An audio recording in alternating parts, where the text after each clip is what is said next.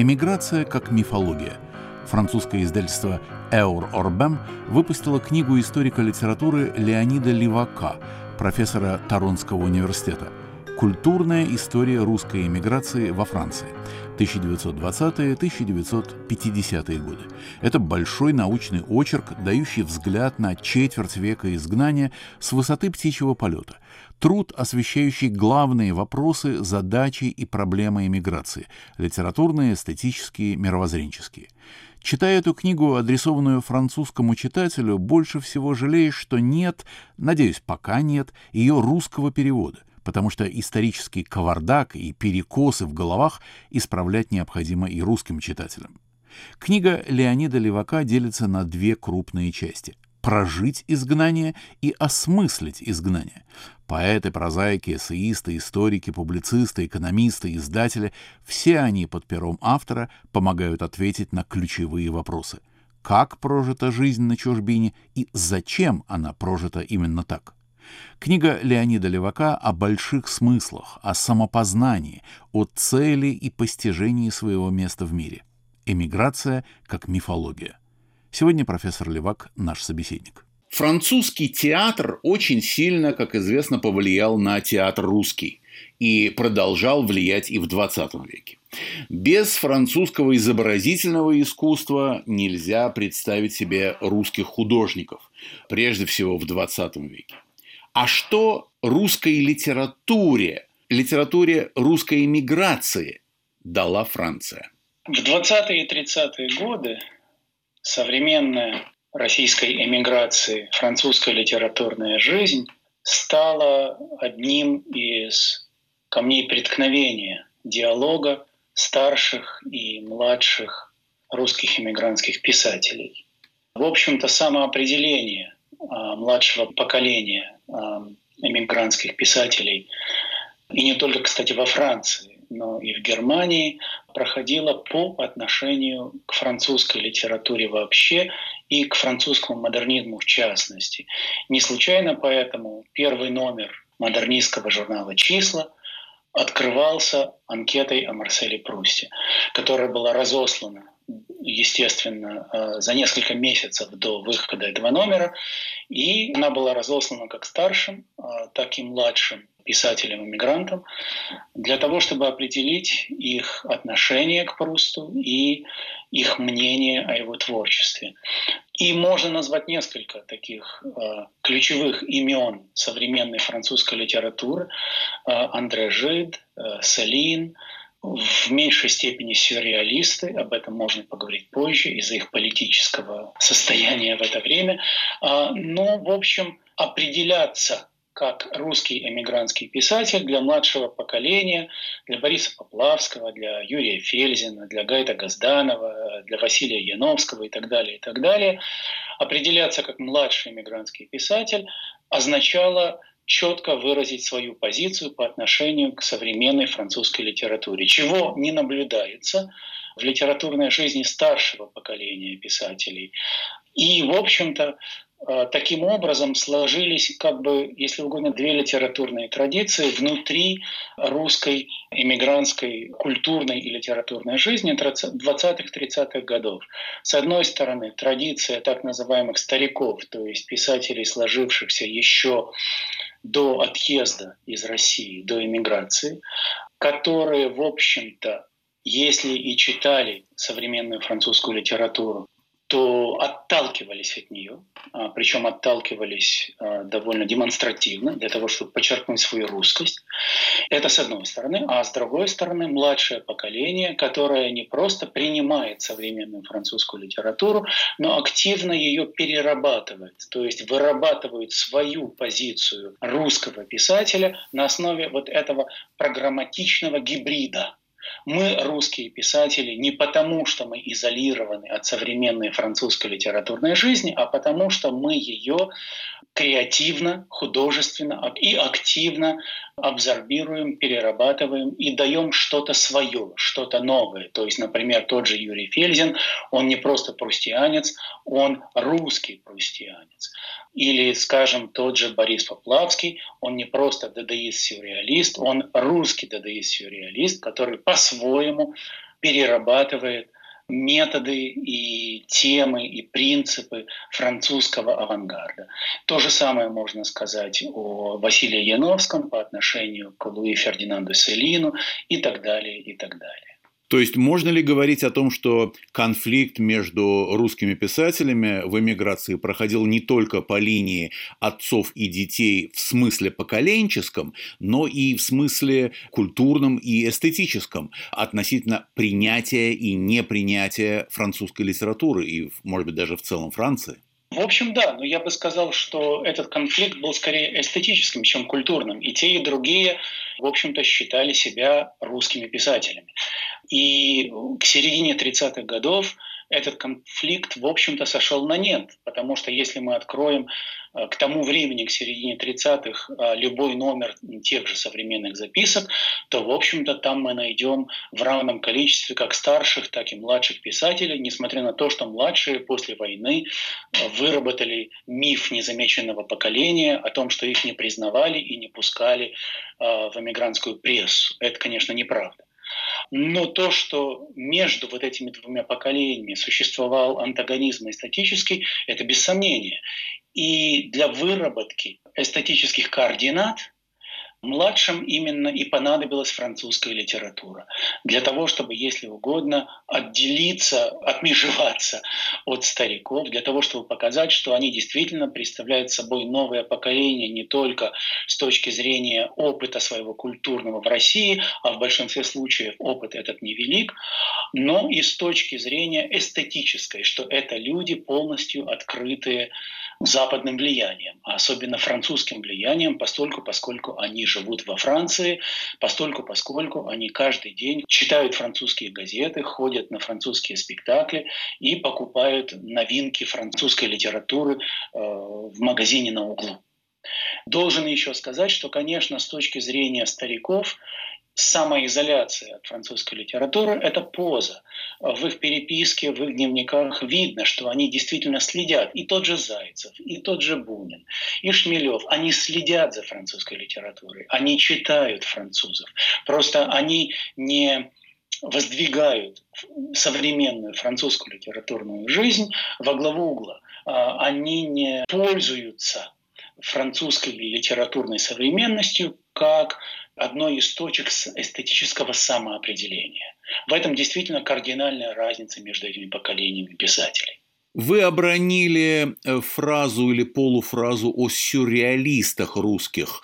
Действительно, это с ними связан какой-то особый эстетический литературный казус в контексте того, о чем мы говорим? Ну, в общем, да. Дело в том, что после распада движения Дада в 23-24 году а бывшие русские дадаисты, такие как а, Илья Зданевич, Сергей Шаршун, Борис Поплавский, они ведь не бросили а, французский авангард, они продолжали общаться со своими старыми приятелями, в том числе с людьми из круга Андре Бретона. Например, Зданевич продолжал дружить с Эльваром, Поплавский и Шаршун некоторое время еще ходили на встречи группы Бретона.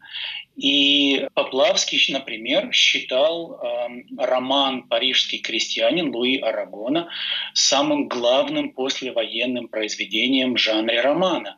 И когда он писал свой первый роман «Аполлон Безобразов», этот роман он вполне открыто моделировал по принципу арагоновского парижского крестьянина.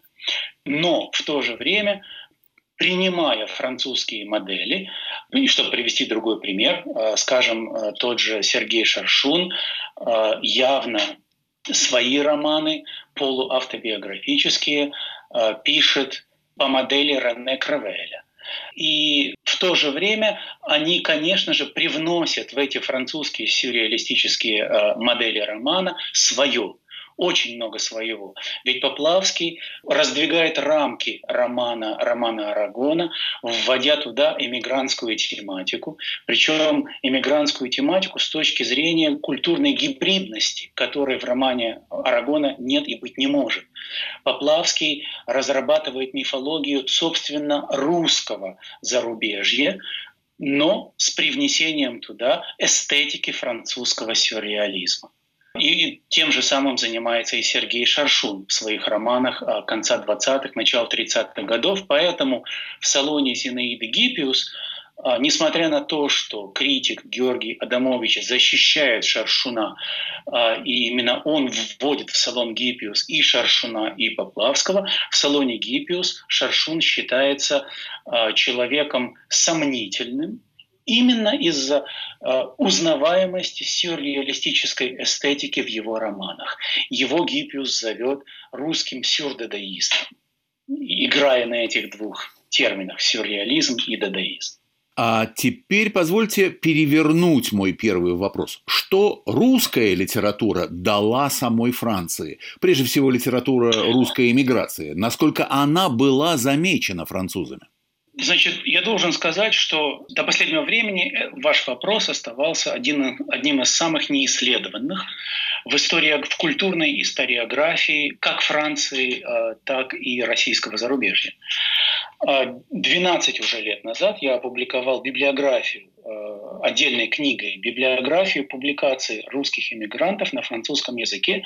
Это 600-страничная библиография всего того, во всяком случае я очень постарался туда ввести все то, что эмигранты, не только писатели, журналисты, э, критики, историки, в общем-то люди, э, либо производившие культурные ценности, либо работавшие в гуманитарных отраслях, все, что они опубликовали по-французски, либо в переводе с русского, либо непосредственно написали по-французски. И, в общем-то, если пробежаться по этой громадной библиографии, то, причем эту библиографию я не ограничил их публикациями, я также постарался найти отклики во французской печати на публикации русских иммигрантов. И, честно говоря, эм, эта библиография показывает, что просто невозможно говорить о том, что русских эмигрантов во Франции не заметили в 20-е и 30-е годы. Это фактически неверно. Были периоды, когда русские эмигранты печатались по-французски более активно.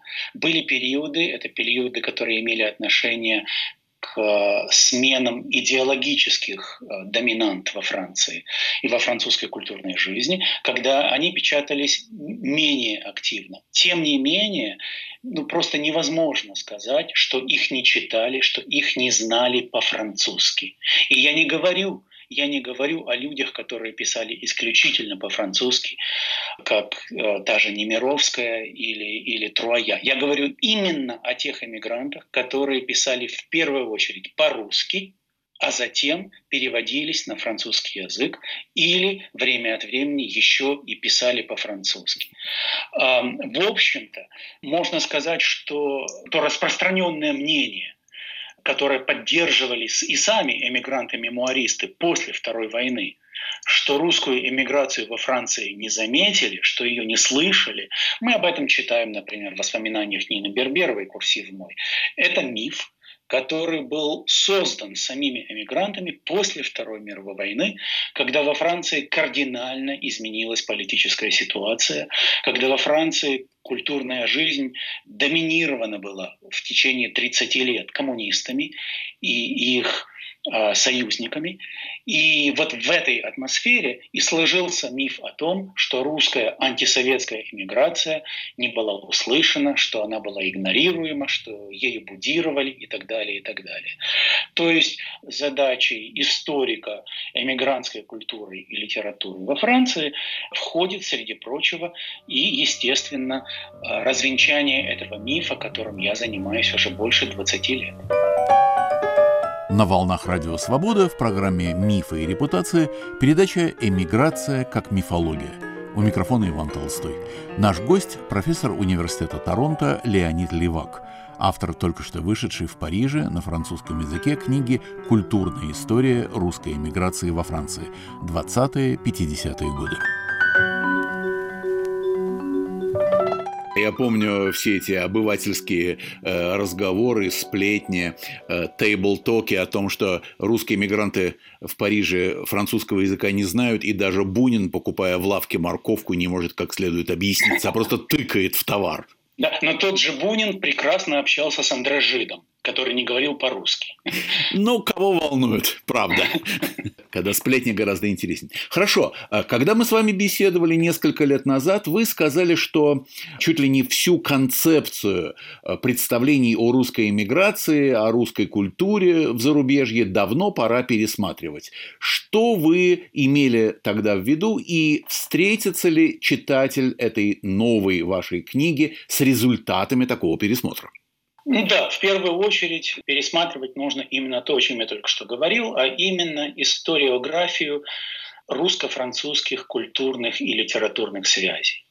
А, пора действительно оставить этот миф о э, незамеченности, миф о неизвестных эмигрантских писателях, которые прожили в своем русскоязычном гетто якобы 20-30-е годы незамеченными и неузнанными, и непризнанными, и неоцененными. Все это миф, который я пытаюсь э, еще раз, в очередной раз, документально развенчать в этой своей новой книге, которая адресована франкоязычному читателю. Собственно говоря, нельзя об этой книге говорить как о новой. В ней новое только то, что я ее адресую непосредственно французам.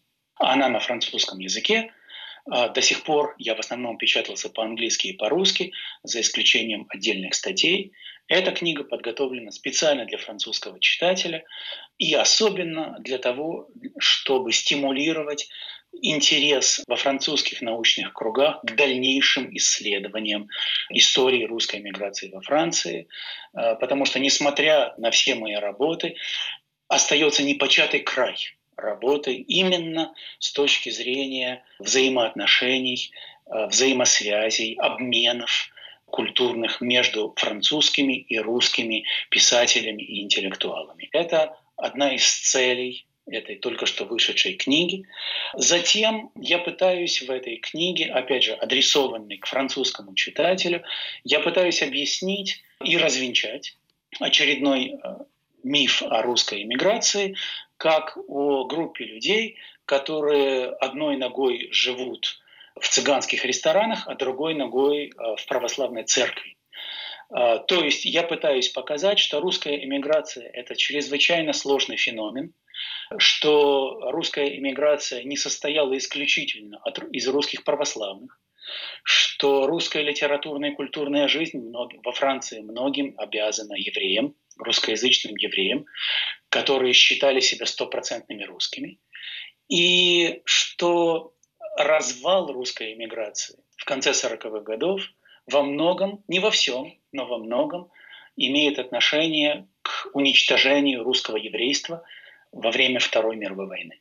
Этому посвящена последняя глава моей книги. Я показываю то, как то, что называется сегодня ethnic cleansing, то есть этническая чистка, происходит в русской эмиграции во Франции э, в начале 40-х годов. И как эта этническая, к чему приводит эта этническая чистка после войны да, в общем-то, э, к исчезновению еврейского компонента, к практически полному исчезновению этого компонента из русской эмигрантской культурной жизни, что является одной из причин упадка, резкого упадка этой культурной жизни. Чтобы привести всего лишь один пример, после войны практически исчезли типографы, которые умели печатать книги по-русски потому что подавляющее большинство в Париже этих типографов были евреями, которые погибли э, в геноциде. Скажите, кто для вас важнейшие фигуры российского изгнания, вокруг которых интереснее всего вести рассказ? Ух, какой сложный вопрос. Их так много. Дело в том, что для исследователя важнейшими являются фигуры малоисследуемые. Поэтому для меня уже в течение многих лет важнейшими были именно младшее поколение писателей, журналистов, критиков, мыслителей русской иммиграции, потому что о них, в общем-то, меньше известно. И с этой точки зрения, конечно, для меня Борис Поплавский остается так же важен, как Владислав Ходосевич. И Юрий Фельзин не менее важен, чем Иван Бунин. Но это, конечно, уже вопрос точки зрения. а, естественно, более традиционным ответом были бы ну, более широко известные имена Зайцев, Шмелев, Бунин и так далее. Но опять же, я говорю как историк литературы и культуры. Ведь можно построить и другую иерархию, в которой тогда важнее будут Павел Меляков и Петр Струве, как организаторы интеллектуальной и политической жизни. И знаете, в последнее время, занимаясь историей конца русской эмиграции во Франции, то есть 40-ми годами, я действительно увидел э, всю значимость Милюкова, которого я раньше недооценивал. Милюкова именно как организатора эмигрантской интеллектуальной жизни. Ведь с закрытием его газеты «Последних новостей» в общем-то кончилась целая, более чем страница, в общем-то целая эпоха русской иммиграции. Это видно потому, как люди, работавшие в последних новостях, ведут себя в 1941-1942 году, как они пытаются поддерживать отношения эпистолярные, э, пиша друг другу письма из свободной зоны в оккупированную зону или же из оккупированной Франции в Америку. То есть, например, эта же газета «Последние новости» — это не просто газета, это культурная среда, в которую подключаются сотни людей, сотни писателей, журналистов, интеллектуалов. Эта газета «Развал», конец последних новостей, это как раз пример того, как российская иммиграция в 40-е годы разваливается, в общем-то, как культурная общность. И это всего лишь один пример. И эта газета существует в 20-30-е благодаря Милюкову, которого сотни людей называют, за глаза, конечно, папа. Папа Милюков. Катаусы и папа, да. Да. Леонид, э, ваша книга, я чем больше ее э, листаю, пока что только по диагонали, углубиться еще не было возможности во все детали, но тем больше я прихожу к убеждению, что она очень была бы важна и на русском языке именно для русского читателя. Если не российского, то вообще и изгнаннического русского читателя, потому что таких книг, которые давали бы вот такую на 300 с лишним страниц, такую емкую характеристику характеристику того, что произошло э, в главной стране э, изгнания и русского беженства. Э, такой книжки, в общем, ну, были, конечно, и был труд Марка Раева «Зарубежная Россия» и целый ряд других. И тем не менее, вы это делаете и на другом уровне, и немножко на другом материале, и с уже знанием того большего, что вы просто как человек из следующего поколения, знаете. Мне очень понравилось деление на две главных части вашего труда. «Vivre l'exil», то есть «прожить изгнание и penser l'exil, то есть осмыслить изгнание. И вот если vivre l'exil – это довольно очевидно, э, есть масса источников, то вот penser – осмыслить – вот эта часть, мне кажется, самой главной, интеллектуально востребованной, и мне очень хотелось бы рекомендовать, если нас слышат какие-то переводчики и издатели, взяться за эту книгу. Она была бы необычайно полезна. Я уверен, что это был бы интеллектуальный бестселлер. А вы сами не думали о русском издании ее? А, нет пока. Дело в том, что поскольку в эту книгу вошли а, переводы на французский язык, за исключением нескольких статей, которые я написал по-французски и опубликовал раньше, а, остальные части этой книги — это переводы с английского, то есть это главы из моих англоязычных книг, и перевод с русского, потому что одна из глав — это перевод моей части книги о русском литературном авангарде в Париже 20-е годы. Но, в общем-то, вы действительно правы, что большинство из текстов, которые включены в эту книгу, это тексты, которые по-русски не печатались. Но я пока не думал о русском переводе. Но поскольку вы уже упомянули Марка Раева, вы, наверное, заметили, что э, эта книга посвящена памяти трех исследователей русской эмиграции, о которых мы потеряли в 2020 году, э, памяти Николая Алексеевича Богомолова, Олега Анатольевича Коростелева и Льва Абрамовича Мнухина. То есть это все люди, как и Марк Раев, которые э, в 80-е и 90-е годы, в общем-то, и основали то исследовательское поле, которым я и занимаюсь, в котором я работаю. То есть книга, которая у меня только что вышла, это следующий шаг. Да? Это сумма того, чем я занимался уже много лет. Мои предшественники, естественно, в первую очередь должны были заняться фотографией, историографией как таковой, то есть собиранием и переработкой и изложением исторических фактов, практически неизвестных или малоизвестных. И Марк Раев это делал по-английски, и мои российские коллеги это делали э, по-русски. В то время как своей задачей я, уже начиная работу в этой области, я считал э, следующий шаг, то есть осмысление методологическое и, естественно, концептуальное этой фотографии. То есть в то время как Марк Раев излагает историю э, русской иммиграции, культурную историю русской иммиграции, критически не пытаясь осмыслить ее мифологию. А, именно поэтому и во многом книга Марка Раева на сегодняшний день, в общем-то, потеряла свою ценность с точки зрения а, историографии. Я пытаюсь разобраться в том, следует ли дискурс самих иммигрантов принимать за чистую монету. Следует ли считать, что то, как о себе говорят русские эмигранты, это действительно является фактом их истории?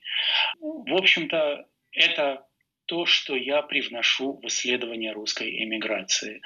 Поэтому книга и делится на две части. В первой части, фактографической, я занимаюсь историографией культурных и литературных взаимоотношений русской эмиграции и французской культурной элиты.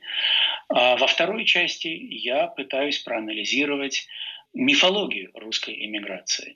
А, и во многом вторая часть в своем мифологическом материале отрицает первую, потому что а, эмигрантская мифология основана именно на таких а, мифологемах, как непризнанность, как изоляция от французской литературной жизни. То есть те же люди, которые в 20-30-е годы принимали активное участие в обменах в контактах русско-французских после Второй мировой войны отрицают эти контакты, и я пытаюсь разобраться, почему они это делают. Культурная история русской эмиграции во Франции. 20-50-е годы. Так называется новая книга профессора университета Торонто Леонида Левака, вышедшая в Париже на французском языке.